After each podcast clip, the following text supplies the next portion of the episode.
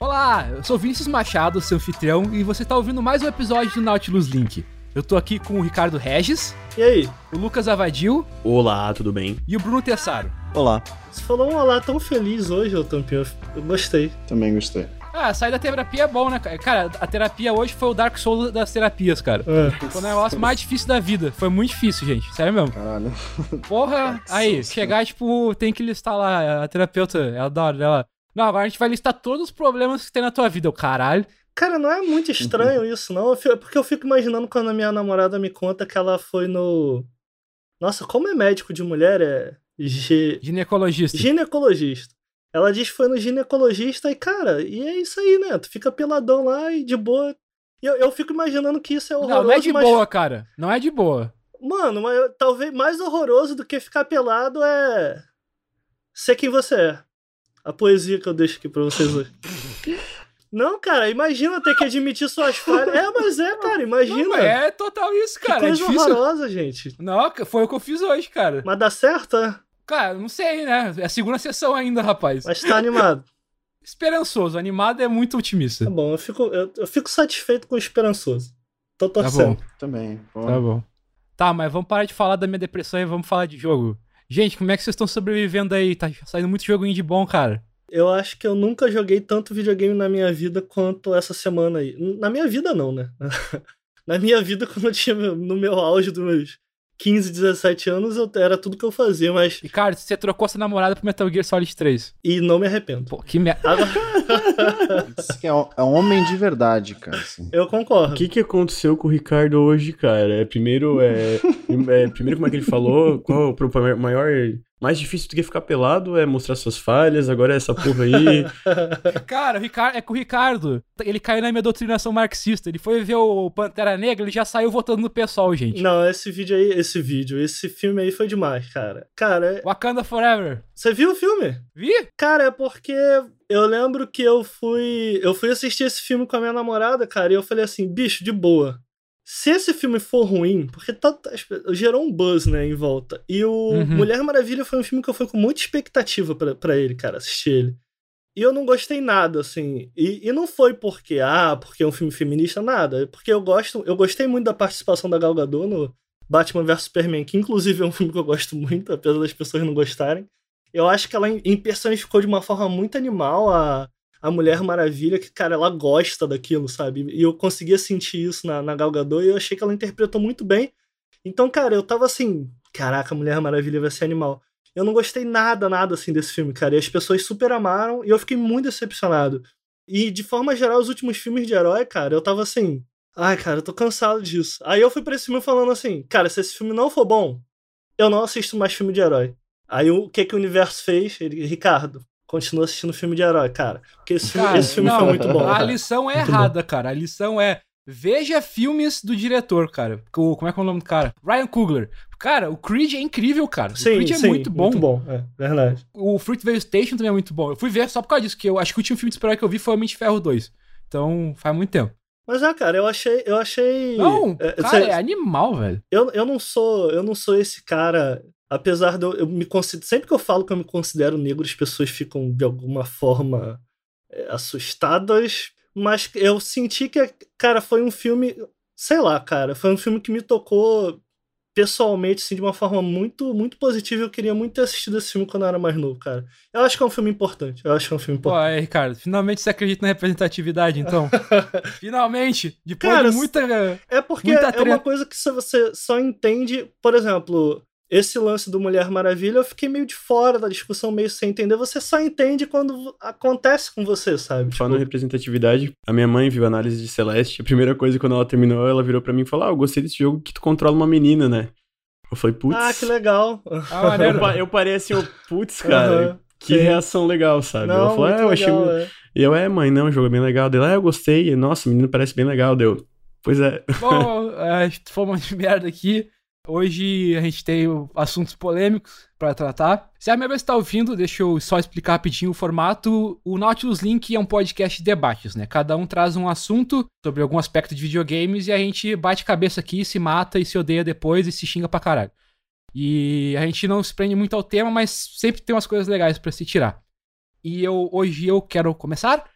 porque é um assunto bem recente, né? Que a gente teve mais um tiroteio em massa lá nos Estados Unidos, morreu muita gente. E aí o teve uma polêmica aí porque o, o Trump colocou, ah, falou que é culpa dos videogames e teve até agora que ele vai ter uma reunião com alguns membros da indústria para falar sobre isso e tal. E aí cai naquela narrativa que eh, tá todo mundo cansado já, né? Tipo, ah, videogames criam serial killers, uh, psicopatas, essas coisas, né? Que eu acho que qualquer um que tem um contato mais ou menos com videogames consegue rapidamente entender que não é bem isso, né?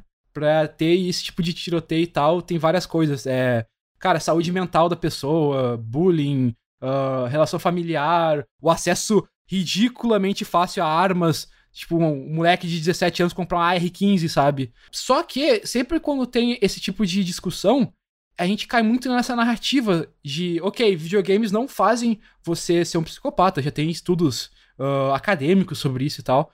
Só que isso é uma maneira muito fácil de a gente encerrar a discussão e acaba deixando de lado uma coisa de, ok, videogames não fazem ser psicopata, mas será que a violência que tem neles também não é algo preocupante, sabe? Porque cara, é completamente normalizado violência em jogos. Assim, a, a, ação mais básica que tu tem é matar alguém ou com uma espada ou com uma pistola. E a gente passa muito tempo, e quando eu digo a gente, eu digo jogadores, a crítica em geral, falando, cara, os, as coisas legais que o videogame faz a gente sentir, tipo, que as coisas que eles nos ensinam, como eles nos ajudam a passar momentos difíceis.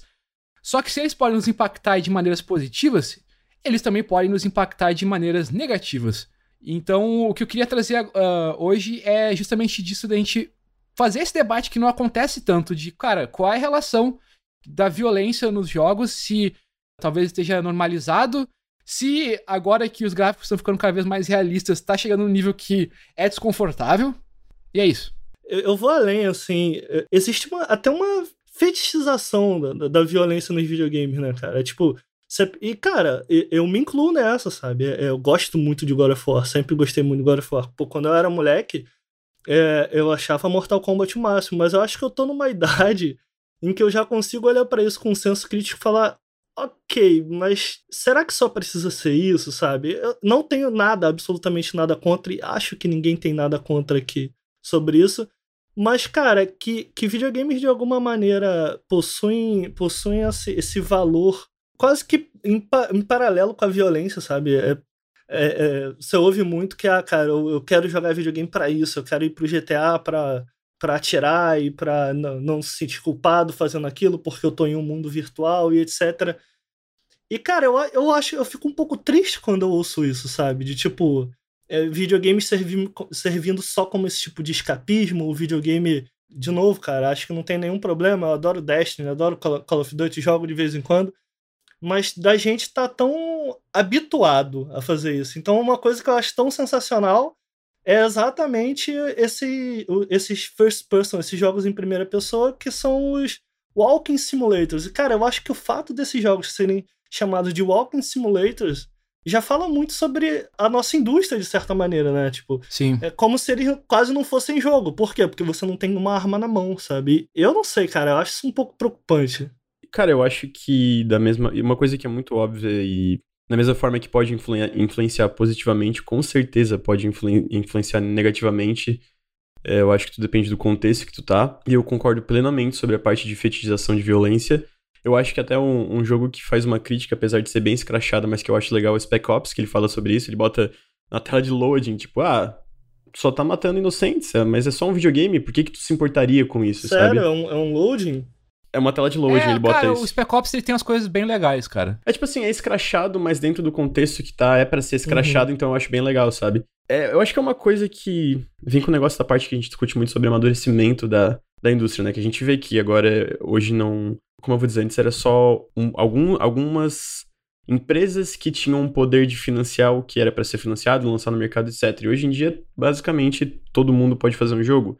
Então a gente vê que tem muita coisa diferente saindo, a gente vê que às vezes até jogo que é Walking Sim ainda recorre, eu não vou dizer pra violência no o Walking Sim é porque agora o Walking Sim virou um gênero mais abrangente, né?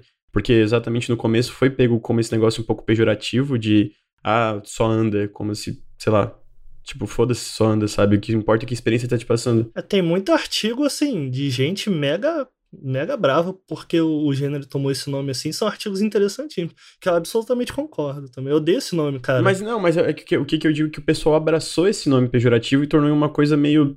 Tipo, foda-se, sabe? Se apropriaram do nome. É, que não, é que eu acho bobice, né? É, eu acho que, cara, é um gênero, sei lá, é, é, difícil de definir, porque realmente, se a gente for focar na não, ação... Não, eu sei definir. Melhor gênero. Ah, se a gente for, for focar na ação que tu realiza constantemente, a reação no sentido de tu como jogador, realmente, tu anda.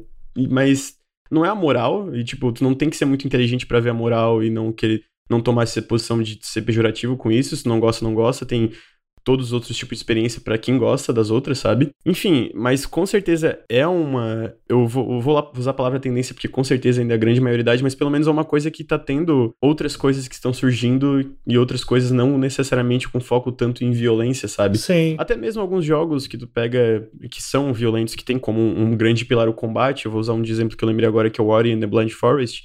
Apesar do foco ser o combate, ele ainda tem uma mensagem muito mais bonita e menos ah, vamos matar todo mundo do que, sei lá, um Call of Duty talvez possa passar porque é sobre guerra, né? Mas o meu problema de falar sobre a parte do quais são os efeitos negativos e positivos é que ambos precisam de pesquisa, né? Eu tenho certeza que ambos existem, mas qual seria o efeito negativo? Eu não sei dizer, assim como eu não sei dizer muitas vezes qual é o efeito positivo de tu jogar um jogo. Mas olha só, como crítico, e eu não tô falando isso de você, eu acho que a crítica, de forma geral, ela bate muito nessa tecla. Vamos, vamos, vamos levar pros filmes. A crítica bate muito nessa tecla de é, como filmes, de, de certa maneira, ajudam a propagar é, certos estereótipos, certos, certas manias até, certas visões. E, cara, se, se isso acontece com um filme, de tipo, sei lá, você vê um, assiste um, um Velozes e Furiosos da vida e que, cara, é total, é um filme total feito para homens, assim. E aí eles objetificam certas coisas, ele, eles tratam de, de, de, temas de uma forma. Eles não estão muito preocupados com isso, etc, etc. E eu já li muitos textos falando mal disso em um filme. O meu ponto é só, cara, se,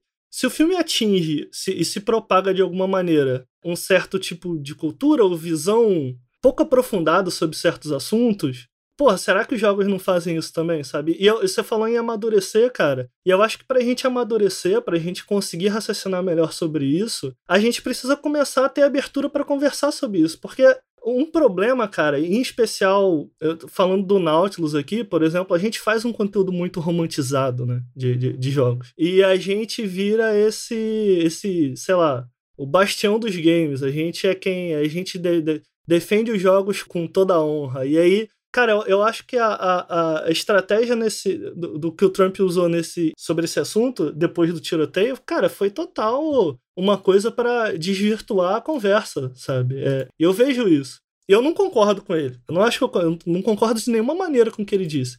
Mas, cara, a gente precisa conseguir sair do modo de defesa, sabe? É, em especial porque quando a gente fala do Walking Sim, como eu tava falando, eu acho que só o fato dele ter sido nomeado de alguma forma assim diz muito sobre a cultura por trás de jogos de videogame, sabe? E, cara, a gente não tá falando sobre isso, sabe? Ninguém fala sobre isso, eu acho. E eu acho que a gente precisa. Eu entendo, a gente tem que defender o, o nosso hobby, a gente. Tem não. Tô falando por mim.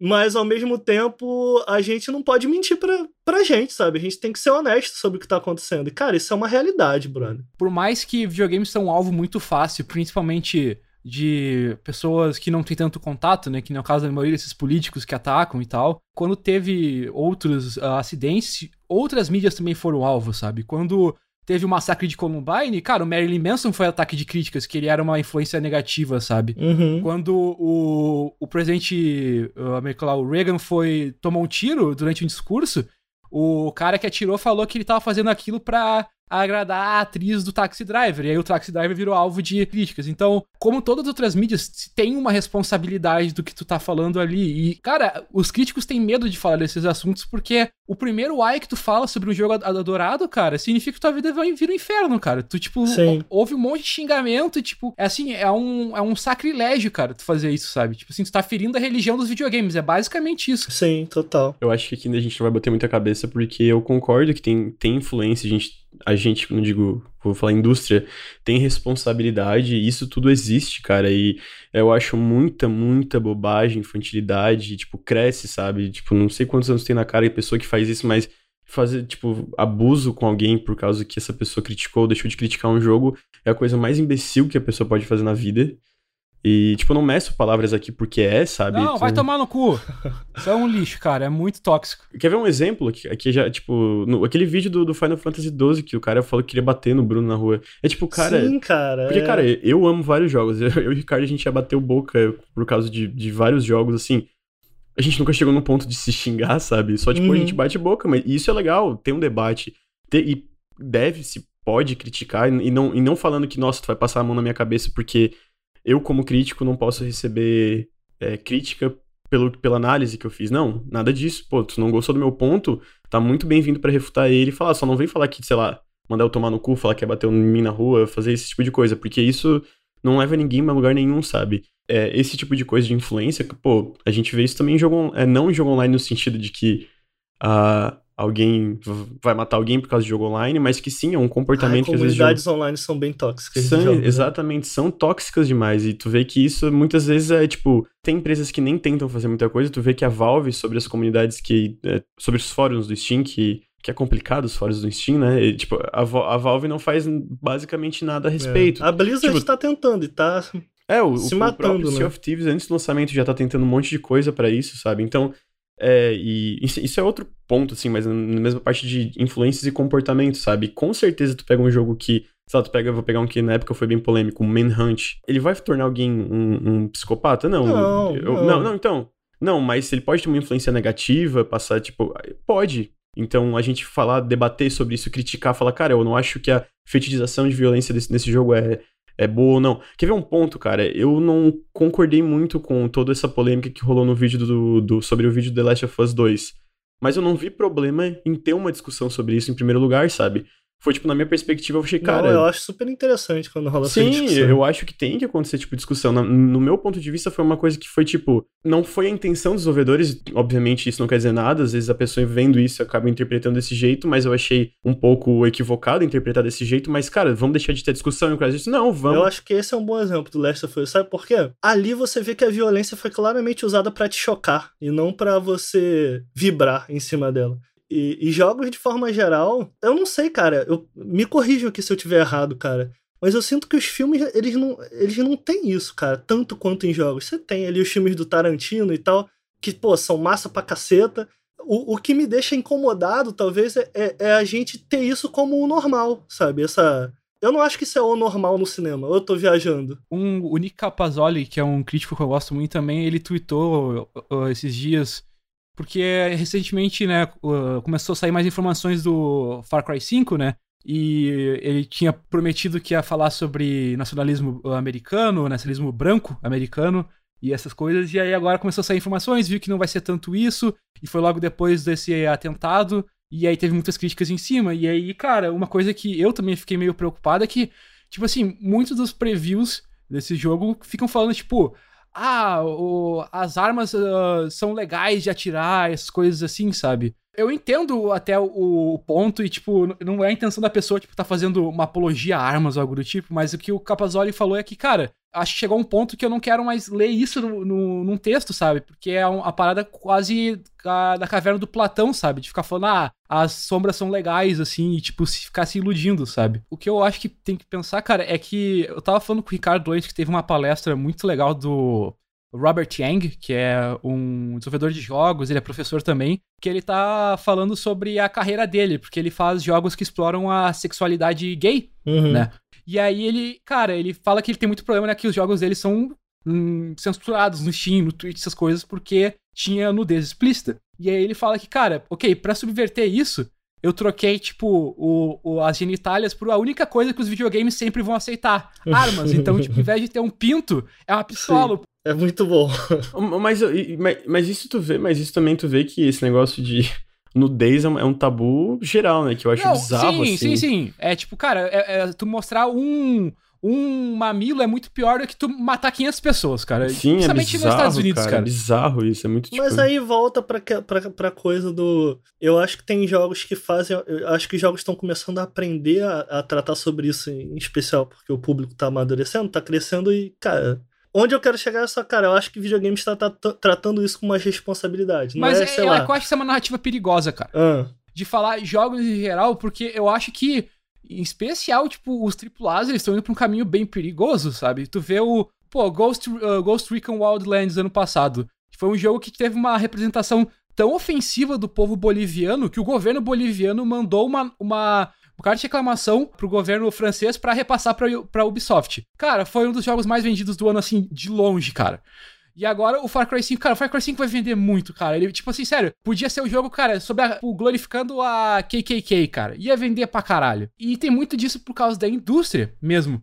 Um artigo muito bom do Simon Parkin pra Eurogamer, que ele explora como videogames uh, ajudam no financiamento das uh, empresas de armas. Uma coisa que talvez passe batido, mas em vários jogos você tem as armas com as marcas uhum. de certas fábricas. E assim como quando os jogos são tem os carros patrocinados, você tem certas exigências de performance, né? Então tu quer que, que louco, a arma seja tipo, muito legal de usar. Tipo, que a arma seja muito próximo da uhum. realidade. Pro cara ir lá e comprar, tipo, é interessante. É, é, exatamente. E é tipo, é muito procurando o público uhum. jovem tem também questão de, uh, de negócios de licença. Então, cara, videogames acabam financiando esse, esse mercado também de alguma forma. Isso é um pouco assustador, né? Muito assustador, cara. Essa matéria é muito legal, eu vou colocar na descrição.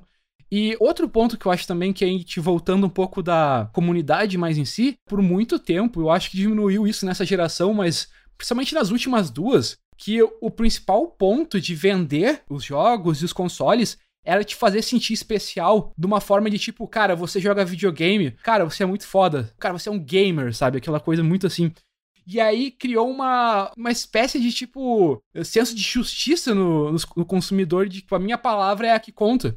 E aí acho que vem muito disso na parte da retaliação de qualquer crítica de. Aqui eu posso tudo, né? É, tipo assim, eu que mando, sabe? Tipo assim, aquela coisa, o consumidor sempre tem razão. Não, isso, isso é total é traduzido para dentro dos jogos, assim, né? É, é uma narrativa antiga, mas videogames é, amadureceram de uma forma a fazer empoderamento, né? Tipo, Sim, é, a fantasia de poder é, é o arroz com feijão. É, a gente tá falando muito de arma, quando na verdade eu acho que o assunto é sangue, sabe? É independente de ser uma arma ou não, mas no final das contas, cara, eu não sei, cara. Eu ia falar, cara, tentar tratar isso com mais responsabilidade, mas isso é muito difícil, uma coisa muito difícil de falar, porque eu não acho que o criador tem que ser de, uma, de, nenhuma maneira é, limitado por isso. É só. Realmente o que me assusta é essa coisa do. Cara, a gente tem uma comunidade que não tá disposta a conversar sobre isso, porque no final das contas o videogame é a única coisa na qual eles podem voltar no final do dia e, como o Vinícius falou, fazer o que eles quiserem ali. Ao mesmo tempo, também não quero que eu, eu não acho que é necessário o criador de nenhuma maneira se limitar. Eu, eu gosto de jogos de violência, eu gosto desse tipo de jogos também.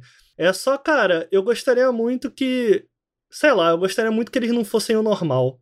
Cara, eu queria que, tipo, fosse cobrado responsabilidade deles. Que, Mas tipo, como, aquele... como, como assim? Como responsabilidade? Como, a, como a gente trata isso, cara? Tipo, God of War. Pô, God of War é um épico. E aí? Não, cara, mas assim, voltando pro Wildlands, tu olha pros reviews do jogo na época, cara, pouquíssimos. O único que eu consigo lembrar que falou dessa questão política foi o do Reed MacArthur, que é um review excelente, vou colocar na descrição também.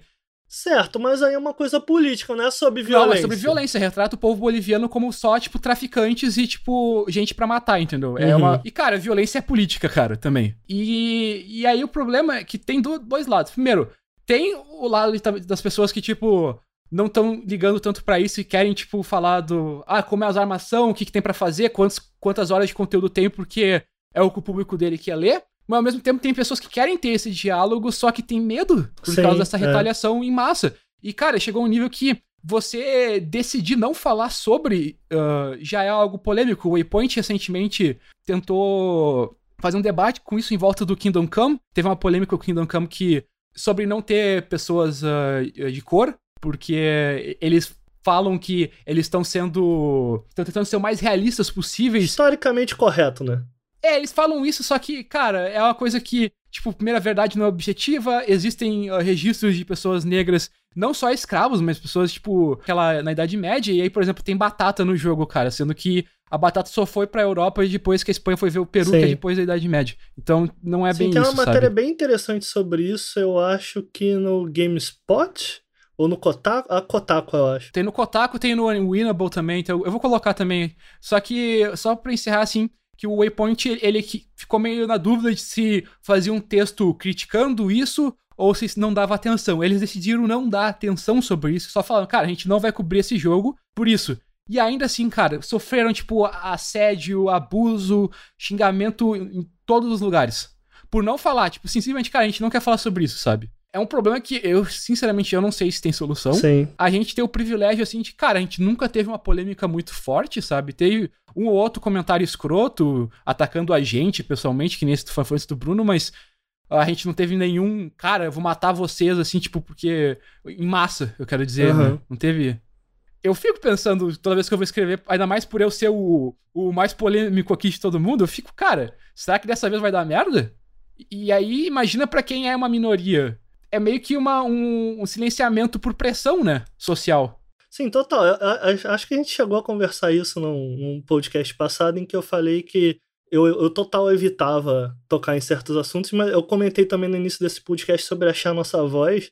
E, cara, ultimamente eu tenho muito. Cara, vamos falar. A gente tá com vontade de falar sobre algo. Bicho, vamos falar, sabe? A gente tem que encontrar nossa voz, a gente tem que falar sobre o que a gente tem vontade de falar. E, cara, eu queria muito. Eu não faço ideia de, de como o público vai é, levar em consideração essa conversa e, cara, deixar claro que o que a gente quer, mais do que é alcançar uma solução, é iniciar um, um bate-papo. É, é total o, o ponto do podcast, né? Eu, eu acho que eu nunca vim para um podcast com um raciocínio pronto, tipo, ah, é isso. É tipo, cara, vou conversar com eles, vamos ver o que sai. E eu acho que ter e iniciar essa conversa, cara, em especial sobre videogames, eu acho que ela é uma conversa muito importante e, cara, que a gente tem que ter. Eu queria muito saber o que o nosso público acha disso. Sabe quem eu queria saber também o que, que acha disso? O, Do o- Bruno, Bruno, o que, que você acha, Bruno? Falo muito, né, cara? Nossa, não dá. É, Bruno, é que se tu fala demais, a gente fica hipnotizado, cara, com a tua Verdade. voz. Uhum. Uhum. Cara, Difícil, né, Bruno? Vocês falaram muito, daí eu me perdi, eu fui, fui e voltei já uns três vezes. Ah, Porra, o Bruno é redneck, vai falar, ah, sou, sou a favor de ter arma, tem que Pô, bater. seria muito bom, Pô. cara. Por favor, faça isso. tem, que, tem que sair pra fora dando tiro mesmo. Cara, o, o podcast ia Tô bombar, ia tomar um rumo inesperado. Não, cara, eu concordo com tudo que vocês falaram. Tipo, só que eu não acho que seja um problema só dos games, eu acho que é da mídia em geral. Uhum. Acho que o cinema também sofre muito disso.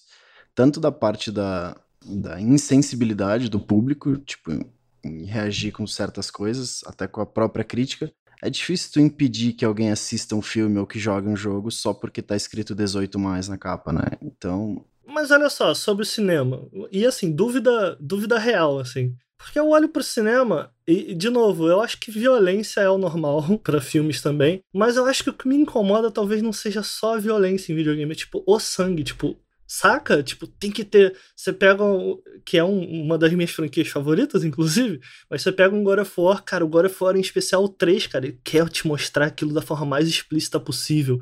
Então, ele quer que você sinta a violência do Kratos. Então, no 3 você tem aquela cena clássica com o Poseidon, em que você fica em primeira Uhum. pessoa e soca a cara dele até explodir com a cara dele, saca? enfia os dedos, os dedão nos olhos. É, né? isso, isso eu fico pra quê, Ah, cara? pois E, é, e, mas- tipo, e- e me parece que isso é meio quase que o normal no jogo. Tipo, é, é, por exemplo, você dá um tiro na cabeça e o cara não cai, a cabeça explode, sabe? Porra! Mas cabeça- essa, essa cena teve muita crítica na época. Eu acho que era é, é uma- é um reflexo da época, que tinha essa vontade de vanglorizar a violência e tal, e isso chamava atenção. Eu acho que tá diminuindo muito. Ainda tem, mas o próprio, o próprio God of War mudou muito, o novo. né? Não, muito, Tipo, muito, ele muito. tem, ele tem essa. Ele deu um tone down muito mais, né? Tipo, mas mesmo assim a gente ainda tem esse problema, mas eu acho que tá melhorando, sendo mais otimista. Eu adoro como o Bruno é um otimista, cara. Eu acho que eu sou um pessimista eterno. Não, eu total, cara. Eu, mano, videogame Não vai acabar daqui a cinco anos, cara. O que eu vejo no cinema é que por mais que tenha violência e tal, primeiro, tem a diversidade muito maior de, tipo, Sim, não é sim. tão normal. Mas é que eu, eu vejo, na maioria das vezes, claro, sempre tem os, os escrotos, mas é, é usado de uma maneira com mais propósito, sabe? Exatamente. Uhum, Tipo, sim. ok, cara, é, é, tipo, assim, eu não sou, cara, vamos só fazer filme pacífico, Sim. videogame de falar com a pessoa, abraçar Não, todo mundo, é. fazer ciranda. É, cara, por exemplo, tu não tem como fazer um filme dentro da guerra, né, não a parte política fora, mas a parte interna, tipo, dos soldados, Exatamente. sem mostrar, Sim. sabe? E, tipo, ok, tu vai fazer isso, e aí, ok. Esse era o meu ponto, cara. É, Você colocou em Mas palavras. assim, ah, é que eu acho que também tem a ver com a idade, porque quando o cinema começou, qualquer imagem na tela era impressionante, né? Qualquer coisinha era a coisa mais incrível do mundo. E quando o videogame chegou, já era uma coisa mais natural, apesar de ser diferente tu poder controlar o que tá na tela, ainda tu já tinha aquela ligação maior, né, com a tela e com o que se passava nela. Então acho que foi uma maneira que o videogame encontrou de impactar. Chamar atenção, né? É, eu, eu tenho, tenho um filme. Tem um filme que eu gosto muito, eu falei agora for, mas um filme que eu gosto muito que é o Drive, que ele é um filme extremamente violento. Eu acho que ele. É nele que eu penso geralmente quando eu falo. Tento comparar essas violências. Não, ele tem total um propósito, ele quer te chocar, sabe? Ele não. Não, mas assim, o que, o que, é, o que é interessante nele, cara, é que se tu for contar o tempo de violência, ele não é tanto. Verdade, tipo assim, verdade. a, a ponte exposta. É só que as cenas. Tipo, o resto do filme é tão ah, sutil e Sim. quieto. E as cenas são tão fortes, cara, que tu sai com a impressão que, mano, foi só matança o Não, filme é porque inteiro. quando você sai do, do. Drive, você sai chocado. Você não sai tipo, caraca, muito maneiro. Ele matou todo mundo, sabe? Você fica, caraca, mano, sabe? É, esse é o meu ponto, tipo, tem um propósito, sabe? Eu tô, eu tô aqui falando disso pra gente ter uma conversa honesta sobre isso. Não, Não, sim, sim. tem que eu sei. acabar os videogames igual o Vinícius. Não, mas, mas tem que acabar mesmo. Tem que acabar. Isso foi um Eu quero- erro. Cala a boca, Vinícius.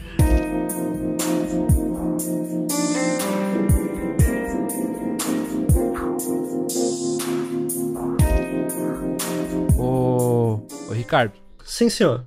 como é que tá aí falando sem dente? Tá médio, né? Às vezes o- a língua bate no dente e fica doendo, e como o meu dente tá colado, eu não fiz o implante ainda, o meu dente tá colado no aparelho, ele fica tipo uma roleta russa louca, rodando assim, em volta do dente. É bem bacana. Tá, e que assunto essa boquinha desdentada trouxe pra gente hoje? Então, a minha boca desdentada, como eu tava agonizante sem um dente na boca, eu joguei muito videogame essa semana. Cara, muito. E eu, no momento, tô com 49 horas de XCOM. O primeiro. Ele é um jogo que eu sabia que eu ia gostar dele. Por muito tempo eu evitei ir atrás dele, muito porque eu sabia que ele era um jogo que eu ia precisar colocar tempo nele, sabe? Inclusive, isso é algo que tem acontecido muito. Agora que eu tô aqui no Nautilus, realmente trabalhando com o jogo, etc., eu preciso escolher melhor o que eu vou jogar. Pera aí, deixa eu botar o meu dente no lugar. Eu vou deixar isso, tá? Só pra Deixa, avisar. deixa. Continuando. Isso vai acontecer muito, desculpa. Então, como eu, como eu ia ficar um tempo de cama, né? Porque eu tava me recuperando da cirurgia que eu, que eu fiz pra tirar o dente, eu decidi jogar videogame. E aí eu decidi jogar o XCOM, porque eu tinha tempo e tal. E uma coisa que me deixou pensando muito nele, que eu, cara, eu caí de amores assim. O XCOM basicamente era um jogo onde você monta um esquadrão, né? E você tem missões, elas funcionam quase como um. Como um. Eu vou, eu vou falar roguelike, me corrija, Lucas, se eu estiver viajando muito, mas no aspecto de. Ele tem cenários aleatórios e seus personagens, se morrerem, eles morrem é, para sempre. É bastante similar ao, muito similar ao que o Darkest Dungeon fez, muito inspirado no XCOM, né? Então, você não é você não é exatamente o personagem, você é a base do XCOM, assim como no Darkest Dungeon você é a cidade, você os personagens eles são entre aspas descartáveis, digamos assim, né? É, então essa base está em constante evolução, mas seus personagens podem morrer. O que é muito legal, cara, é que como, como tem essa coisa dos personagens poderem morrer, pouco a pouco eles vão participando cada vez mais de, de, de novas missões com você e você, você começa a se apegar a alguns deles, sabe? Pô, mas tu deu nome pra eles. Tem que dar nome. ah, sem dúvida. O Ramires é muito bruto. O Ramires, o, o Ramires é, o, é o coronel, ele é um argentino. é o coronel Ramires. Cara, é muito legal porque você começa.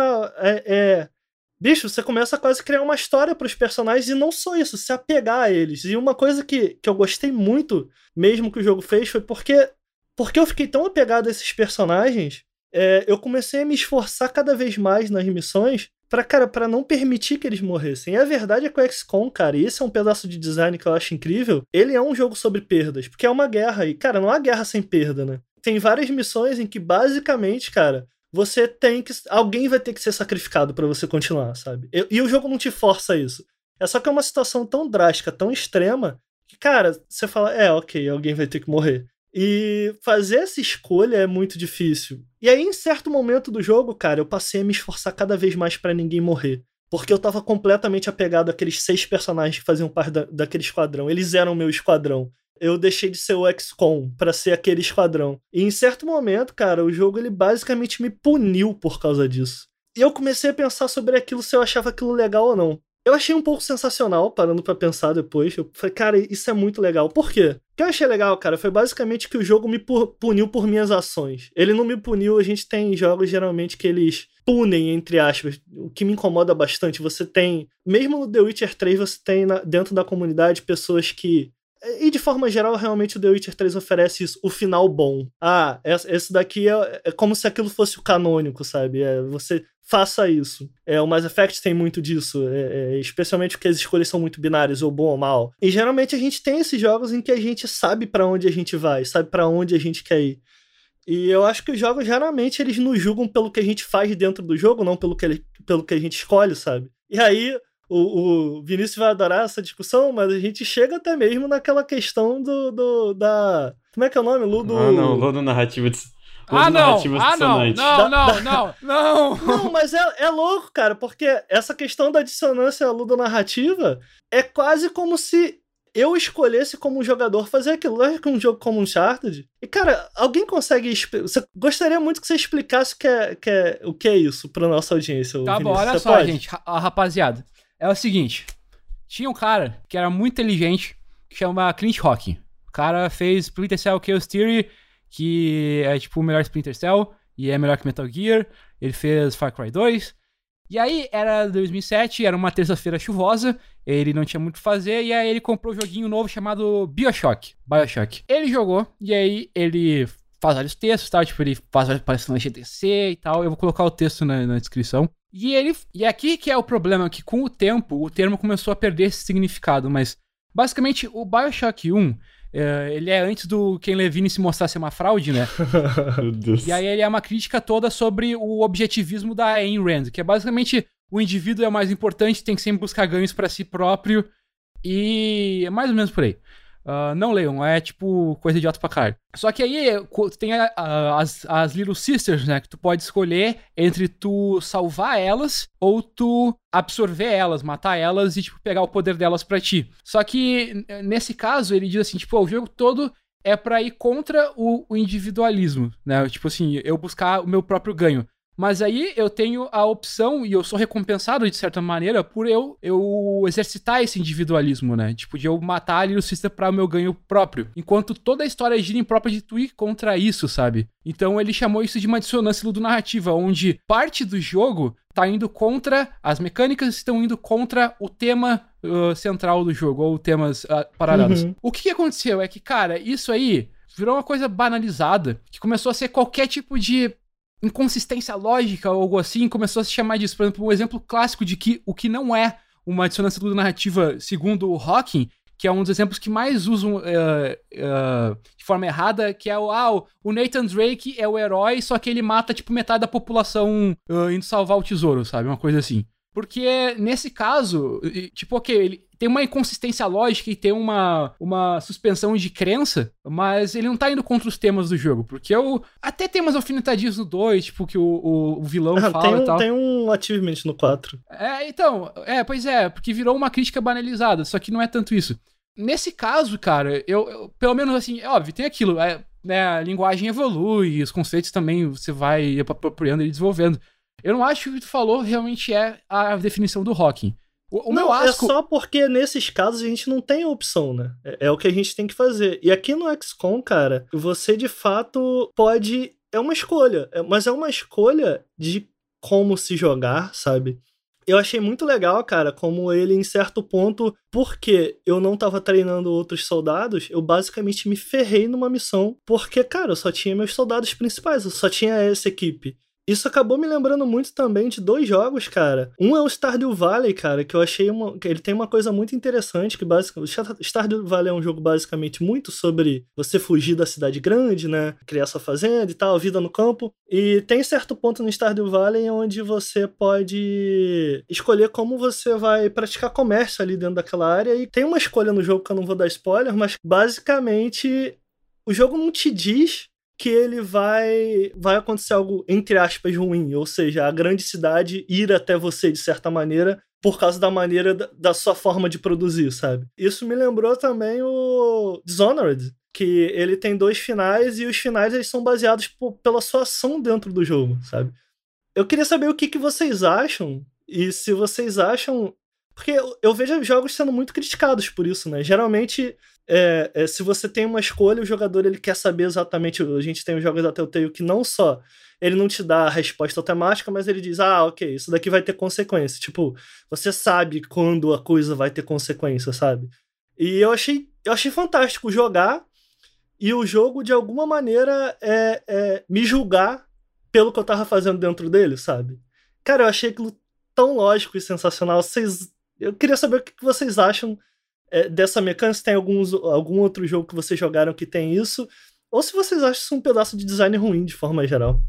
Cara, eu preciso falar do Dishonored, que eu sou muito frustrado com isso aí. Por favor. Porque o Dishonored basicamente tem o um sistema de caos, né? Que ele, ele mede, tipo, quantas pessoas tu matou e coisas assim. Então tu jogar de uma forma mais explosiva, né? Aumenta o teu caos e aí no final tu tem o final ruim, basicamente. E se tu jogar da maneira perfeitinha, fantasma, não mata ninguém, não é percebido, tu ganha o final bom. É que nesse caso, o que me incomoda é que, primeiro, tipo, tu tem noção que isso tá acontecendo, do caos e tal, então vira muito mais, ah, ok, eu vou gerenciar esses números aqui do que tu realmente ter uma escolha emocional, sabe? E isso acaba mudando um pouco, tira um pouco da agência do jogador. Tu para de, tipo, fazer certas ações porque tu quer fazer aquilo ou tu acha que é a maneira mais eficiente ou a melhor maneira e, e tu começa a pensar nos pontos, sabe? Tipo assim, eu tenho que gerenciar isso aqui.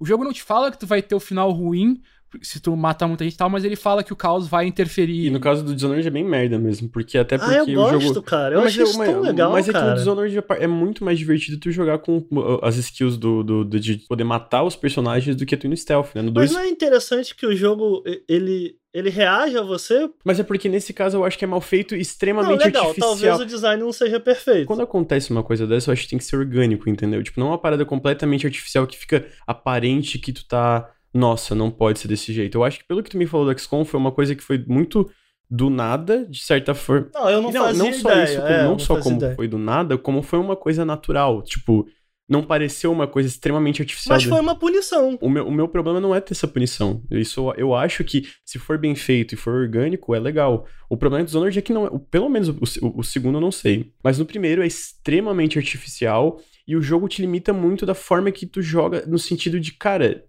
ele fica menos divertido por isso, sabe?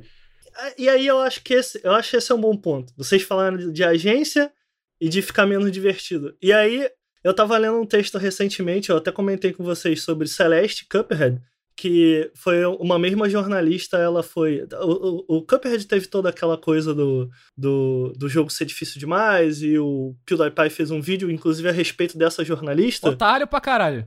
Não, esse cara é um bosta.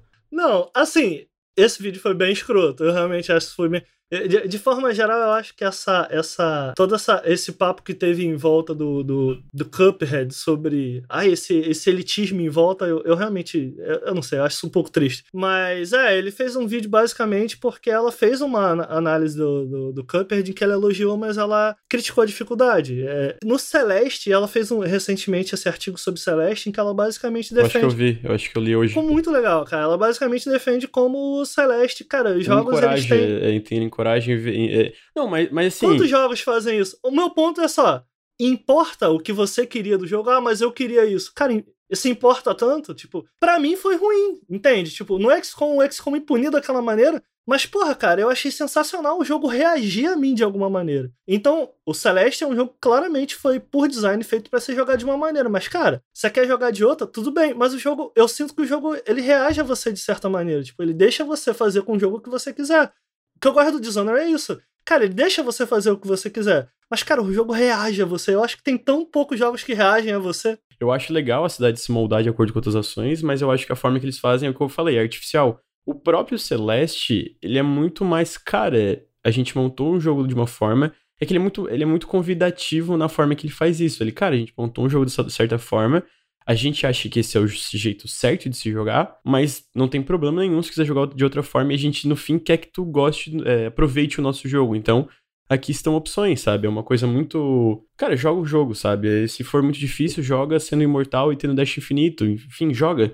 Joga e tire suas próprias conclusões. Eu não vejo nada de errado, por exemplo, no Cuphead, a opção fácil não te dá o final Ah, verdadeiro. mas é mal implementado. Calma, calma, calma. Deixa eu só terminar. Eu não vejo, tipo, nada de errado no sentido de, nossa, isso aqui é, é horrível, mas é, então, é o mesmo ponto. Eu acho que tanto no Cuphead como no Dishonored é muito mal implementado, sabe? É uma coisa muito. Enfim, não é uma coisa orgânica. Tipo, não é uma coisa, tipo. É que no, Cele... no Celeste é artificial, mas ao mesmo tempo é orgânico, porque eles, eles deixam bem explícito e eles não, não deixam nenhum conteúdo barrado. O Dishonored deixa conteúdo barrado, mas, tipo, é aquele conteúdo que, cara, na real, tu pega o conteúdo A em vez de pegar o conteúdo B, né? Só que ao mesmo tempo também é uma coisa mal implementada. Eu acho que, cara, tudo depende da implementação. Um jogo que eu não tenho a mesma intenção de todos esses jogos, mas que eu achava muito legal era Sunless Sea, porque ele tem muito desse negócio de gameplay emergente que é muito atrelado à narrativa, porque aquele jogo é puro narrativa, né? Então eu lembro que uma vez eu tava. A minha principal fonte de renda no jogo, gente, eu vou dar spoiler um pouquinho do universo, tá? Não do plot principal. Tu, tu tá num oceano que não tem sol, né? Então as pessoas sentem falta disso, e tanto que tem uma organização tentando criar um sol artificial, mas não tá dando muito certo, enfim, tem várias coisas. E o que que eu fazia? Eu ia pra superfície e pegava, eram caixas de luz de sol. E eu meio que traficava essas caixas, levava pra uma ilha que vendia isso de forma ilegal e eu tirava muito dinheiro disso.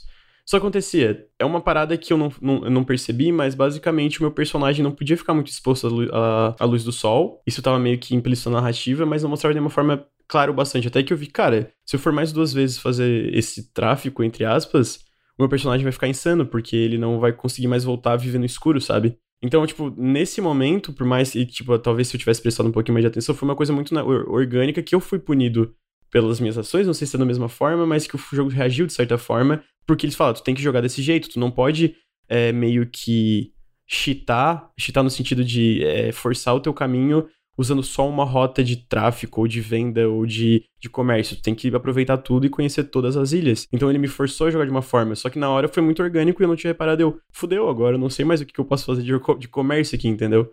Então acho Que que. você tá de acordo com isso? Eu tô, eu acho que Qual, foi, não, qual é eu essa gostei. ideia de, de ter um jeito certo de jogar? Ah, cara, eu acho que. Eu não, eu não vejo muito problema, cara. Sei lá. Eu acho que no caso do Cuphead é que é muito mal implementado, mas os desenvolvedores querem que tu, tu siga uma, uma forma para as mecânicas fazerem mais sentido, não se tornar uma coisa talvez repetitiva. Sei lá, cara, eu, eu não vejo muito problema nisso. Não... Eu não sei o que pensar. Eu acho muito legal. Assim, eu nunca vou ser contra opções de acessibilidade, tipo do Celeste. Mas se um desenvolvedor, tipo, dos caras do Sunless Seas não quiserem fazer necessariamente isso, eu também não vejo nada errado, Tá, sabe? imagina se o jogo reagisse de alguma forma a você jogar no fácil. Como eu acho que o Celeste faz, sabe? Tipo, tipo, cara, se você quiser uma camada a mais pro jogo, cara, vai atrás dos morangos. Se você não quiser, cara, tudo bem, vai aí. E, e eu, eu acho que, en- entenda que é uma forma bem, talvez rea- reação seja a palavra errado. Eu queria, eu queria um mundo em que os jogos se adaptassem mais a como eu quero jogar e não como ele quer que eu tenha que jogar. Isso faz sentido? Eu tenho boas notícias pra você. Silent Hill Shadow Memories. Ah, pode Olha crer. aí, conte-me mais. O, o Shadow Memories eu acho que é um bom contraste com o Dishonored, porque... Cara, para de falar que Dishonored foi mal feito que eu vou ficar puto contigo, hein? Jogão, jogão. Porra. Ah, então, cara, vamos cair na porrada hein? agora, otário. Caraca, o jogo Jogo é é bom pra bom. caceta. O jogo é, mas isso é mal feito, cara. Os jogos têm defeitos, filho. Verdade. Continua logo, termina essa história aí. Não, olha só. Porque eu acho que o, o Shadow Memories tem um contraste bem legal com o Dishonored, porque o Shadow Memories faz essa coisa de se adaptar melhor. Que, basicamente, no Shadow Memories, tu tem dois cenários diferentes, né? Ou tu tá em Silent Hill mesmo, ou tu tá no, no escritório de, com o teu psiquiatra, né? E o psiquiatra, ele faz vários testes contigo. Tipo, ele pede pra tu colorir uma casa, ele fica te fazendo perguntas. E como tu vai respondendo e, e reagindo a essas coisas, tá- muda as áreas que tu passa, muda a aparência dos personagens, os diálogos. Esse é o de Wii. É, o Wii saiu pra PS2 e PSP depois também. Uhum. E até outras coisas, assim, um, um caso muito curioso é que, por exemplo, em alguns lugares tem uns manequins, sabe, de tipo de mulher de, pra colocar as roupas, né? E aí tu fica, tipo, olhando pro, pro corpo do manequim, o jogo meio que, tipo, tá, esse cara aí é, safado, né? Aí, tipo, ele, tipo, depois te. Uma personagem aparece sexualizada e tal. Tem, tem coisas muito interessantes Ai, nele. nossa, que massa, cara. Pô, eu queria muito que jogos fizessem mais isso, cara. Sabe qual é o problema, cara? É caro, velho. É caro, é. é. Outro jogo que eu acho que ele se adapta muito bem, apesar de todo o resto ser bem ruim, assim, que é o Alpha Protocol da. Pô, Alpha Obsidian. Protocol é muito bom. E aí. Só que ele se adapta muito às escolhas do jogador. E tem uma palestra da, da Obsidian falando sobre isso, que o custo disso é exponencial, assim, de tipo, uh, cada vez que tu coloca uma escolha, entre aspas, significativa, né? Onde tu tem que mudar conteúdo e tal, cara, vai ficando cada vez mais complexo. E aí, para cada uma, depois tem que uh, adaptar aquilo para outras mudanças. Então ficou um escopo muito absurdo. Só que o, que é legal do Love Porco, que eu acho que é o jogo que mais leva ao extremo, assim, das escolhas alterarem o curso do jogo de tipo, cara, tem finais completamente diferentes, tu muda uh, os teus parceiros que vão contigo, que é um jogo sobre espionagem, né? E tipo, tem relação entre os personagens e tal, tipo, o final de cada um dos personagens muda. É muito interessante, cara. Se, se, se você conseguir ignorar a parte jogo. É que é difícil, porque é bem é, ruim. É bem ruim, mas assim, cara, esse jogo foi um dos jogos que eu guardo na minha memória, assim. Pô, poucos jogos foram, fizeram isso comigo. Mas nesse caso é uma escolha mais direta. Eu tô falando mais de. Não, mas é que, cara, eu acho que não é tanto, eu, porque. Eu tô falando mais de, dele reagir à forma mas ele, como você mas joga. Ele reage. Mas ele reage. Não é o que você escolhe, é como você joga. Não, mas ele reage. Sabe que exemplo que é muito bom nisso? Undertale. Avisinho rápido, a gente vai ter uns spoilers de Undertale na próxima sessão aqui, então. Os próximos três minutos tem spoiler pro final e pro um monte de coisa. Se tu não quer ouvir ou não jogou e tal, pula pra 54 minutos, beleza? Não, é me sério, me escutem. É porque assim, é basicamente toda a noção do jogo, o que, que ele te pergunta. Tu pode matar todo mundo que tu encontra, tu pode conversar com todo mundo, mas basicamente ele realmente, no momento que tu mata, tu vai ter o final ruim. Ah, eu odeio essa ideia de final ruim, final bom. Não, calma, cara, não, escuta, mas é que basicamente a questão que ele te bota nisso, isso aqui assim, não é que é necessariamente, tipo, é um final ruim no ponto de vista narrativo, mas é um final muito legal ainda, porque tu enfrenta o boss mais difícil do jogo, tu enfrenta um boss que não tem nos outros. Então são umas coisas. As músicas mudam, as cenas mudam, o jogo realmente age, mas é basicamente ele que te questiona o seguinte, e aí é bem implementado, diferente do Dishonored, por exemplo, que é basicamente ele te questiona, tu pode matar todo mundo, mas por que que tu faria isso? A primeira vez que eu joguei o Undertale, eu fui com aquela mentalidade de um RPG japonês. Eu cheguei descendo pau em todo mundo. E aí, tipo, tu começa a perceber que todos os personagens ao teu redor, eles têm noção que tu tá fazendo isso. E, e, a questão fica o tempo inteiro, ela o tempo inteiro pop-up, sabe? Ela o tempo inteiro aparece tu fica, cara, por que será que tá todo mundo questionando isso, sabe? E o jogo meio que vai te induzindo a culpa, toda essa. A, a tu realmente pensar nisso, né? E quando a, o final. Até quando tu fecha o jogo, tipo, ele tem uns, uns, uns ARG, né? Que é fora, fora do jogo, ele ainda consegue te afetar de alguma forma. É muito, muito louco. E depois do final, quando tu começa de novo, os personagens lembram que tu fez aquele, aquele playthrough anterior, entendeu? Aquela jogatina anterior então eles sabem que tu fez merda e eles ficam, eles continuam te culpando, mesmo tu começando o jogo de novo, sabe? É... Sim. Que louco, cara. E assim, é, e o que é legal sobre o não é uma coisa.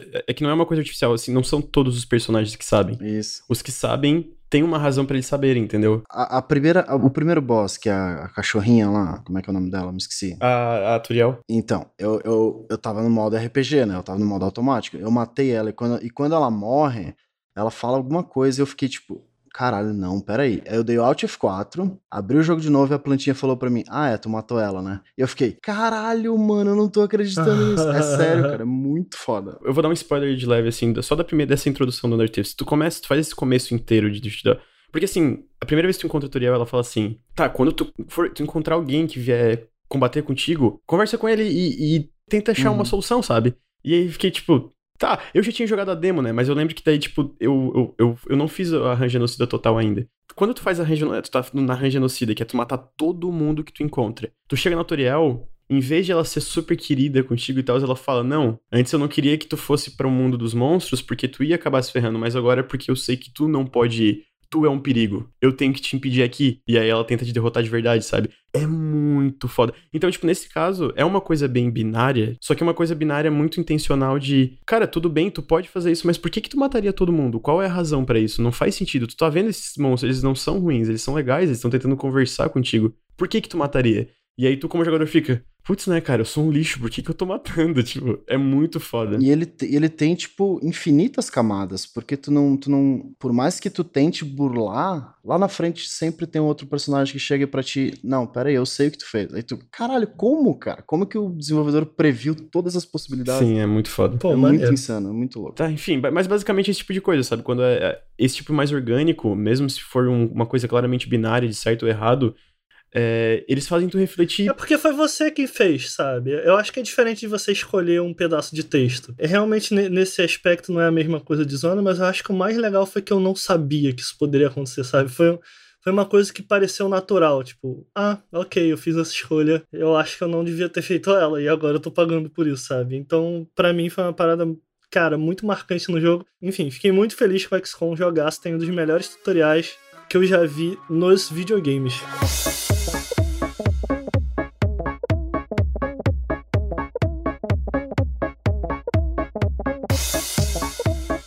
E aí, Lucas? E aí, Vinícius? Tudo bom? Sobreviveu ao aniversário, então? Ou, tipo, tu perdeu uma perna? Cara, eu sobrevivi, mas assim, eu aprendi que na minha vida, cara, se um dia eu for num sítio de novo e eu dormir num carro de janela aberta, eu tenho que usar repelente. Sim, mas isso é óbvio, cara. Mas eu tava muito bêbado, eu nem pensei nisso. e, gente, assim, ó, falar pra vocês, eu tô com picada de mosquito na sola do meu pé, na palma da minha mão, na minha bunda, Cara, todos os lugares do meu corpo tem picada de mosquito. É, tá um inferno, assim, mas foi legal, foi bem divertido. Bom, Lucas, vamos falar de, vamos falar de coisa ruim, vamos falar de videogame. O que, que você trouxe aí pra gente? Eu trouxe, cara, Beach People. Eu vou dar uma adaptada, mas é basicamente assim, a minha, um pouco da minha frustração com a irresponsabilidade da crítica no geral, a mídia no geral, assim. O consumidor também, não esquece. Consumidor também, o consumidor também, mas eu acho que muito da, da, da conscientização vem da, da, da crítica de sites especializados e tal e de coisas em relação a coisas como Early Access e, Kickstarter, né? Que eu não tenho problema nenhum com críticas negativas em relação a isso, porque tem muitos que têm problemas, né? Vários deles têm problemas e quando tem problemas tem que ser exposto e criticar e falar e debater. O meu problema é que é muita desinformação, é coisa errada, é coisa que a galera não comenta, é jogo que é, fala mal de, de, plataformas como um todo, sendo que, na verdade, muitos dos jogos que muita gente gosta vêm dessas plataformas e gente da crítica nem se dá o trabalho de saber disso e depois fala que, sei lá, Early Access é uma merda, que Kickstarter é uma merda. E eu acho que o nosso trabalho como crítica ser informado sobre esse tipo de coisa, né? Cara, tu vai falar alguma coisa, não dá informação errada, não passa informação errada. E eu já vi, eu, tá, eu, eu conversei com vocês que lá fora teve, tem uma, teve umas matérias do Kotaku, do, do Jason Schreier, que ele, eles fazem várias desse, desses compilados de, ah, os Kickstarters que não foram entregues, os Kickstarters que estão atrasados e os, os Early Access que deram problemas, os Early Access que não saíram ainda e estão no limbo. E, cara, tá certo, tem que fazer, tem que conscientizar o pessoal que tem Kickstarters e Early Access dando errado, mas... E o contrário disso? Eu nunca vi ninguém falando, ah, quais meu, Hollow Knight saiu do Kickstarter, meu. Pô, ninguém é muita gente, vai. Não, ninguém, ninguém é sim, muita mas, gente. Pô, grande parte não faz isso. Uma parte que é pra, bastante para ser preocupante, entendeu? Eu não tenho certeza. Cara, assim, eu detesto essa ideia e eu detesto propagar isso de que pro usuário final, cara, isso é muito comum de acontecer. Porra, deixa eu botar meu dente no lugar. Eu não vou cortar também. Tá difícil essa ideia, cara, que. E, e, bicho, eu achava isso muito antes de fazer o Nautilus. Não é de nenhuma maneira tô defendendo a classe, mas, cara, eu odeio essa ideia de que o jornalista é o vilão. Ah, e o desenvolvedor é o vilão por causa disso, porque o desenvolvedor é. ele é preguiçoso porque ele não colocou alguma coisa no jogo. É, que a gente tava discutindo no primeiro bloco, né? Cara, eu odeio essa ideia. Do assim, jogador ter, tipo, uma sensação de, de direito muito forte com tudo, né, cara? Mano, eu acho complicado falar, pô, todo mundo é muita gente, sabe? Eu vejo muita gente falando.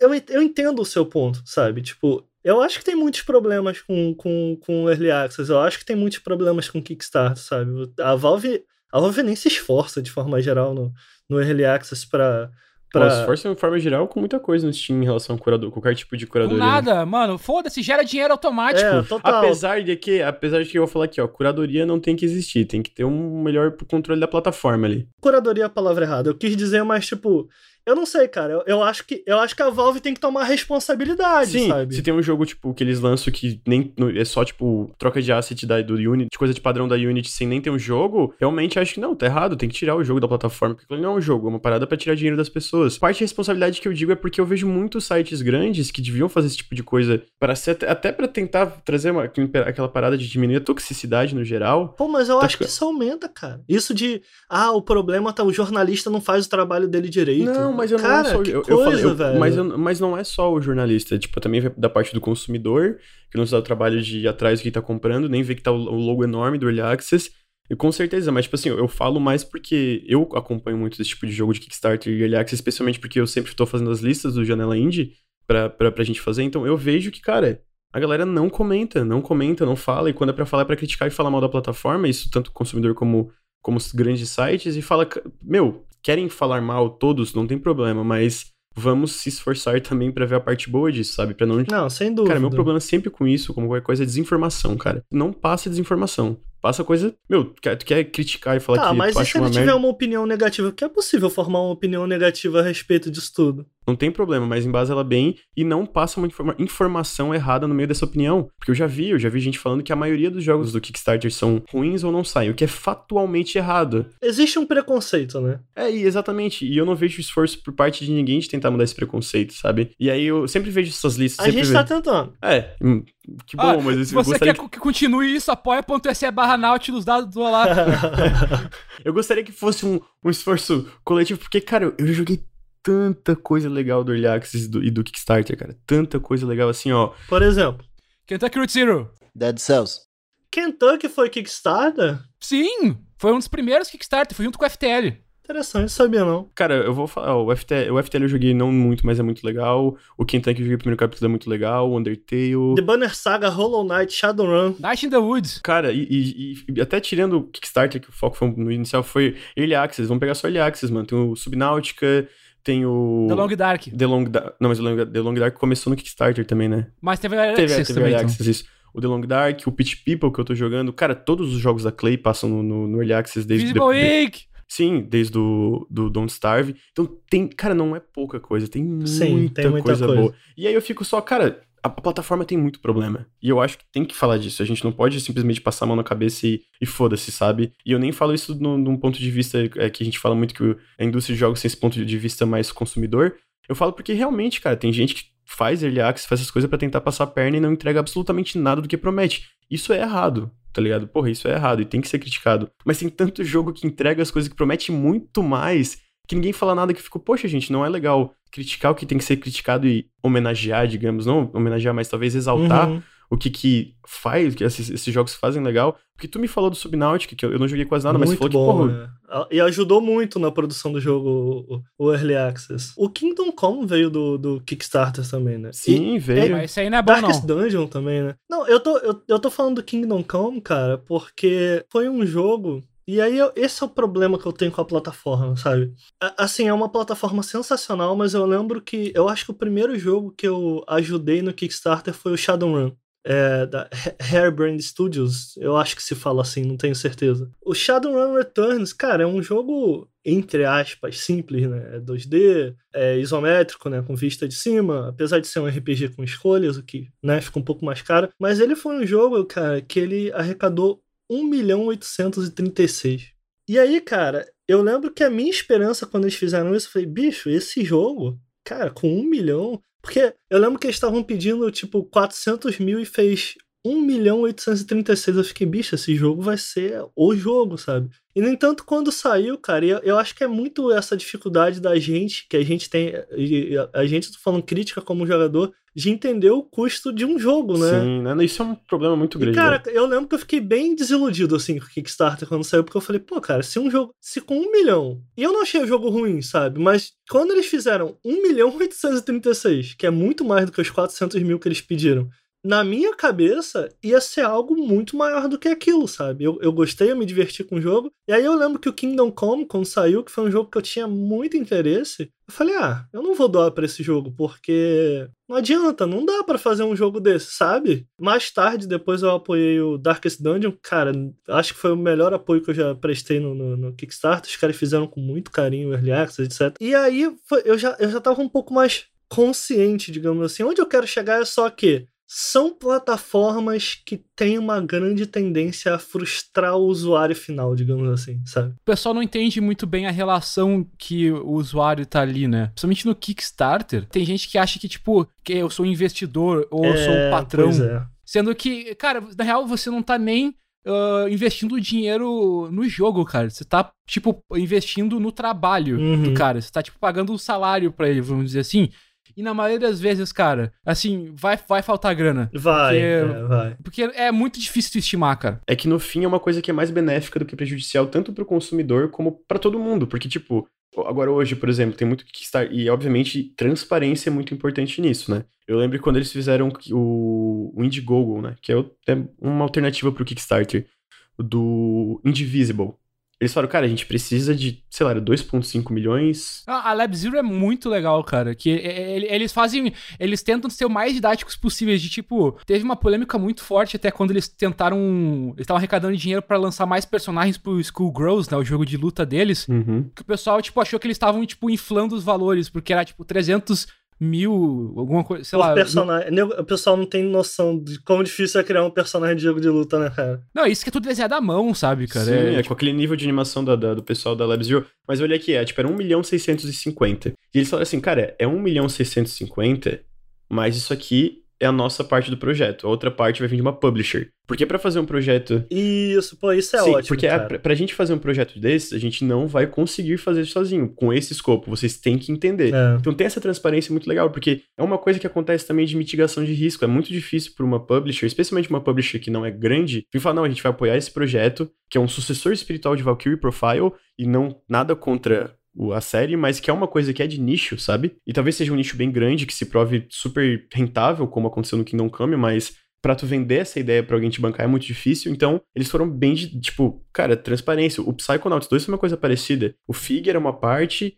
eles iam tirar dinheiro da, do próprio estúdio e ia ter mais um investidor privado. Ah, eu acho que é a Starbreeze que tá bancando o Psychonauts 2 junto. O Original Sim também fez isso, né? Sim, então, cara, esse negócio de transparência, no fim, o que, que eu falo? É porque é uma coisa que eu sempre bato nessa tecla, que esse negócio de ter mais formas de financiamento, mais formas de, de, de da galera ver esse negócio, entender como funciona o desenvolvimento de jogos e mais formas do, do estúdio ter essa, essa, esse poder na hora de negociar, só vai resultar em mais jogos e, tipo, mais variedade no mercado, que eu acho que é bem saudável, sabe? É, é o complicado para mim é que o Kickstarter ele virou de certa maneira não só uma maneira de você financiar o jogo, mas muitas vezes também de vitrine. O Banner Saga é um bom exemplo, né? O Banner Saga 2 quase fechou o estúdio porque eles tinham dinheiro para fazer, mas como eles não colocaram o jogo no Kickstarter, eles basicamente não reativaram a comunidade deles. A comunidade que gostou tanto do jogo desde o primeiro não voltou, então gerou menos burburinho,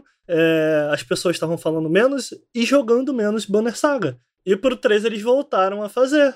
Porque. E, cara, não é porque eles precisavam de não, dinheiro. Não, mas o 3 eu acho que eles precisavam do, do Kickstarter ainda. Porque o 2 não vendeu nada. Mas eu entendi o teu ponto. No 2 eles não precisariam, assim. É, é tipo isso. Eles falaram, cara, é.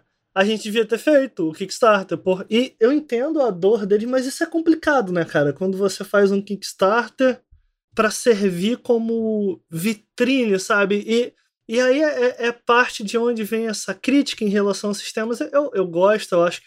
Eu não, eu não tenho certeza se funciona, é a palavra que eu diria. Eu acho muito válido, mas, cara, eu acho que ambos são sistemas que, cara, têm o poder de gerar muita crítica, assim. Em especial porque o, o, o Early Access, cara, ele é um sistema em que muitas vezes, inclusive saiu uma matéria recentemente, eu não vou lembrar qual site, grande site lá de fora saiu, mas o, artigo basicamente explorava que quem compra o jogo no Early Access, ele geralmente ele não está interessado em estar envolvido no Sim. desenvolvimento.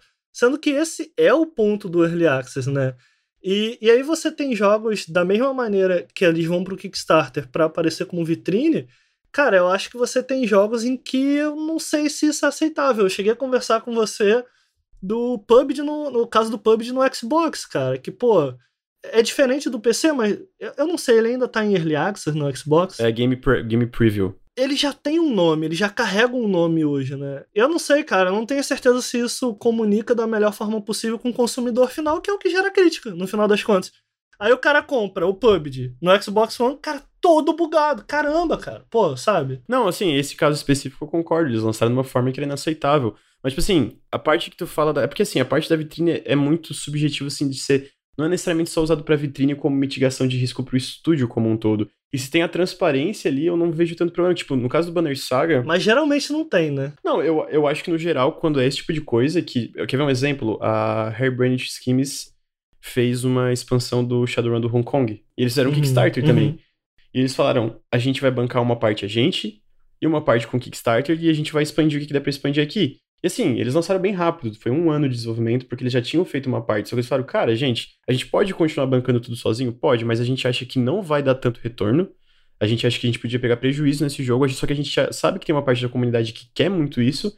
Então a gente quer pegar esse meio termo, tipo, e deixar o transparente na campanha. Se tem essa transparência, se a galera apoia, se a galera apoia, tipo, não vejo problema, sabe? Agora, é que nem eu lembro uma, uma época que eu discuti muito o negócio da Double Fine, mano, que era a gente metendo pau neles, por causa que eles tinham dividido o jogo em dois, porque obviamente foi problema de, de, de orçamento e de escopo, que eles não, não souberam. Mas, cara, eles não cobraram um centavo a mais de ninguém. Todo mundo que apoiou o jogo pegou a segunda parte de graça e todo mundo que tinha comprado a primeira parte ganhava um puta desconto na segunda, uma coisa assim. Então foi tipo, quem tava reclamando, eu vi isso, cara, literalmente todo mundo que tava reclamando não tinha jogado a primeira parte, não tinha acompanhado o documentário, só pegado uma parte isolada do documentário, era só pra, cara, vamos reclamar de alguma coisa. Eu ficava, mano, mas tudo que vocês, literalmente tudo que vocês estão falando tá errado. Literalmente tudo que a galera criticava, ah, eles estão fazendo por dinheiro. Não, porque eles estão perdendo dinheiro no projeto. Ah, eles estão fazendo por ganância. Não, eles não estão fazendo por ganância. Se fosse ganância, eles cancelavam essa porra ou lançava só metade do projeto. Mano, se fosse por dinheiro. Se fosse pelo dinheiro, não tava fazendo é, jogo. Exatamente, cara. Eu queria aproveitar esse ponto para mudar um pouquinho o assunto, que eu queria. Como é que foi acompanhar o desenvolvimento de alguns jogos de Early Access? Porque eu, eu tenho um que é bem curioso. Eu joguei o jogo depois da versão final dele, né? Porque a gente pegou a cópia de imprensa, que é o The Long Dark, que é um jogo de survival muito legal, assim. E eu comecei a ler em entrevistas e tal, que ele, eles falam por que, que o jogo deu certo como Early Access. E, cara, o que é interessante é que o que fez o jogo ser bem sucedido e tal é completamente o contrário do que eles propuseram no Kickstarter, né? Ele começou no Kickstarter e depois ele foi pro Early Access que desde o início a proposta dele era ser um jogo com história, assim, um foco tipo, ah, o que é um jogo de sobrevivência, mas tu vai estar tá falando a história. Só que por causa do formato de Early Access e para eles conseguir desenvolver o jogo, né, e ter um retorno, eles começaram a lançar o, o né, lançar a demo lá no Kickstarter com só, só as mecânicas de sobrevivência, e aí o Early Access foi só isso. E começou a desenvolver de uma forma, com a comunidade interagindo, que, cara, as mecânicas de sobrevivência ficaram muito legais. Cara, eu quero muito jogar esse jogo. Eu sou um cara que não curte esse gênero, e, cara, é muito. Tipo, me prendeu bastante, assim. Foi uma das experiências mais legais que eu tive ano passado. Só que, uh, quando ele saiu a cópia completa, né? É, é porque tinha saído a primeira parte do modo história. E aí tu vai jogar o modo história e, cara, é, é, é ruim pra caralho. É ruim? É pra caralho. Sério? Caraca. A, a, história, a história também tipo, já é desinteressante, mas a forma como que ela é implementada, ela foi feita em cima do modo de sobrevivência e é tipo, são umas quests. Ah, pega cinco gravetos aí pra mim, sabe? Hum. E, e, então, eu, eu, achei muito curioso que ele virou um jogo completamente diferente da proposta original dele. Tanto é que a comunidade, até eles meio que falam, cara, sim, compra, mas nem dá bola pra história, tá ligado? Joga o modo survival mesmo, que é o interessante. Uhum. O Ricardo tava jogando Subnáutica, Lucas e Sanders. Que... Sim, é, eu, eu acho o Subnáutica um exemplo, cara, um exemplo brilhante de quão benéfico é o, o Early Access se usado da forma certa, sabe? Ele, ele sempre teve uma comunidade muito ativa, né? Pedindo coisas, falando coisas. Um jogo que é similar, que eu tenho acompanhado, que não é bem Early Access, mas de certa forma é, que é o No Man's Sky. E, cara, assim, você vê a diferença, sabe? Eles até ouvem a comunidade, o pessoal do No Man's Sky, mas eles, desde toda aquela polêmica, eles não comunicam mais nada, sabe? Eles não falam nada, eles não comentam. Do nada é, toma aqui, tem um update novo. E a comunidade fica no escuro. Já no Subnautica, cara, foi interação total, assim. E, e eu não tenho dúvidas que o jogo não seria tão fantástico é, se não fosse a comunidade com feedback em cima, sabe? Mais do que isso, acho que eles souberam filtrar muito bem esse feedback, sabe? O que fazia sentido para eles ou não. Bicho, é, o resultado, para mim, é o melhor jogo de sobrevivência já feito, assim, disparado. Hum. É, é, sensacional. Não, eu acho que existem mais exemplos assim. Eu acho que, tipo, é, é difícil. É, eu acho que sempre, assim, o Subnáutica já tinha vendido muito no Early Access, né? Mas, obviamente, de todos esses números, é, tu pegar quem comentava e acompanhava, vai ser uma minoria. Mas se for uma minoria vocal e ativa, porra, faz toda a diferença. O, o Pitch People, Sim. eu joguei a versão do beta em 2016, eu acho que foi. E eu lembro que eu achei legal, mas eu tinha achado muito fácil. Tipo, era muito tranquilo. Mano, a versão final tá super balanceada. Tu não tá entendendo? Tipo, todas as batalhas que eu tive foram desafiadoras. De eu terminar e ficar, putz, cara, consegui, sabe? E eu tenho, assim, esse eu não acompanhei, sim, para saber, mas eu tenho certeza que isso vem muito da interação com a comunidade, sabe? Porque ele, ele ficou muito tempo em Early Access, e eu acho que os exemplos, os jogos da Clay são um ótimo exemplo disso também, porque... Invisible Ink! é, não, Invisible Ink, o Oxygen Not Included, Don't Starve, porque tu vê, cara, eles não só eles estão sempre interagindo, como tem live stream direto com, pra interagir. sabe? Tipo, live stream com a Eu, galera. eu apoiei o The Banner Saga 3, cara. E eu. Ah, Mas tu Eu gosta tô- de insistir no erro, né, cara? Cara, eu adoro The Banner Saga. Eu acho fantástico, assim, bicho. É, ele tem muitos problemas, mas eu acho um jogo fantástico. Inclusive, ele foi. Ele tá indo tão bem, o desenvolvimento tá tão bem que ele foi adiantado. Ele vai sair no meio do ano. E, cara, por favor, me cobrem. Eu tenho que fazer um vídeo trilogia, assim. É, Cara, do jogo. tu com É, trilogia, não. Não, não, não, não. Não, não, não. Tá não é uma trilogia de vídeo. Falando da trilogia de jogos. É, é, que Ricardo e trilogia tem um passado traumático aí, né, cara? Não, eu tô falando isso, cara, porque eles todo, todo, todo mês, mas sei lá, a cada dois, três meses eles estão mandando pra mim. Eu acho que eu doei 90 dólares, então eu tenho Ai! direito a. Eu queria muito ajudar, dá licença? não, mas, cara, eu geralmente, quando eu apoio um jogo, eu não apoio muitos. Quando eu apoio um jogo, eu apoio alto, assim. Porque eu quero muito que o jogo aconteça. Enfim. E eles estão mandando, basicamente, pra mim e pra todo mundo que doa a partir desse valor, todos os combates do jogo. E a gente faz um review de combate a combate. Cara, eu tô adorando, Cara, que assim, legal, cara. cara. Putz. Eu tô super participativo, comentando assim, pô, cara, é, acho que aqui podia ser assim, sabe? Mano, muito maneiro. Pra mim tá, tá sendo muito gostoso fazer isso, assim. Ô, Bruno, você jogou um, um early aí? Joguei Dead Cells. Então vamos falar aí. É que eu tenho pouco tempo pra jogar, né? E eu acho que eu, eu tô do outro lado. Não é que eu não, eu não gosto de Early Access, mas eu geralmente eu evito, porque eu gosto de jogar o jogo quando ele tá no final, sabe? E eu acho que é tudo bem. Quem reclama, reclama de boca cheia, tá ligado? Porque, cara, o jogo não tá completo, não, não é a versão final ainda. Se tu não quer ajudar a desenvolver, se tu não quer ajudar os caras a, a entender o que a comunidade deles querem, não joga. Espera. É muita besteira ficar reclamando uma coisa que só traz benefício, praticamente. Então, e, eu acho que tem um ponto interessante também disso do, de esperar o jogo final, é que o Early Access, principalmente, é um formato que ele serve para alguns tipos de jogos, né? Porque eu li recentemente uma entrevista com a Fail Better Games, que a gente tava falando inclusive do Sunless Sea, né, que foi o primeiro jogo deles, foi em Kickstarter depois saiu em Early Access também, e agora eles estão fazendo uma continuação também começou em Kickstarter e agora em Early Access, que é o Sunless Skies. E foi um jogo que deu bastante errado, assim, o lançamento dele em Early Access, porque ele saiu bem cru e tal. E eles falam, né, do que, que eles estão aprendendo e, e tem algumas dificuldades, principalmente porque é um jogo de narrativa, né? Ainda que ele seja, tipo, pra tu rejogar várias vezes, a história muda e tal.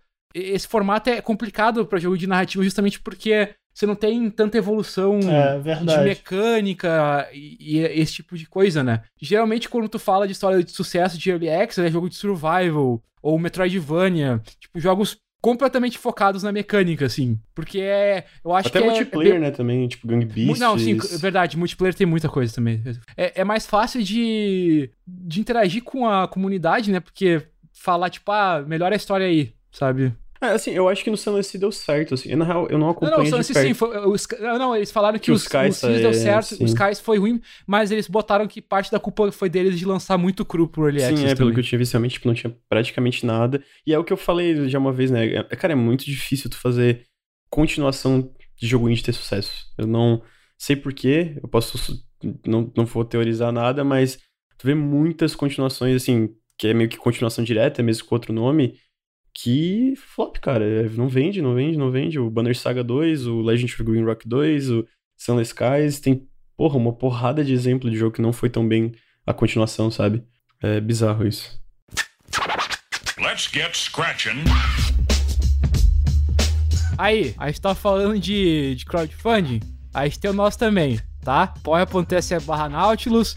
Cara, se puder contribuir, a gente adoraria poder continuar, porque é o que possibilita esse podcast e várias outras atrações. Qualquer contribuição ajuda muito e a gente é muito grato à nossa comunidade, então a gente tem que agradecer a pessoas como o Nescau Marcelo e o Pedro Martins, que possibilitam né, esse podcast existir. A gente tá encerrando o podcast agora, né? A gente experimentou algumas coisas, a gente tentou colocar três assuntos. Como sempre, a gente não sabe o que a gente tá fazendo aqui, apesar de a gente ser todo mundo ter doutorado em podcast. mas aí vocês podem mandar ah, comentários tanto na página do SoundCloud, o site tá vindo, gente, mas ah, página do SoundCloud, ou manda no nosso e-mail em nautiluslink.gmail.com. Ricardo, onde as pessoas podem te achar no Twitter? É no. Ricardo. Nautis. Nautis. Nautis de Nautilus. Tipo, Eu tava Nautilus. esperando. Nautilus de uma forma mais descolada. Tipo, Nautis. Beleza? É, tá bom. Ai, gente, meu Deus do É. céu, cara. Ricardo é o tiozão do Twitter, né? Tipo assim.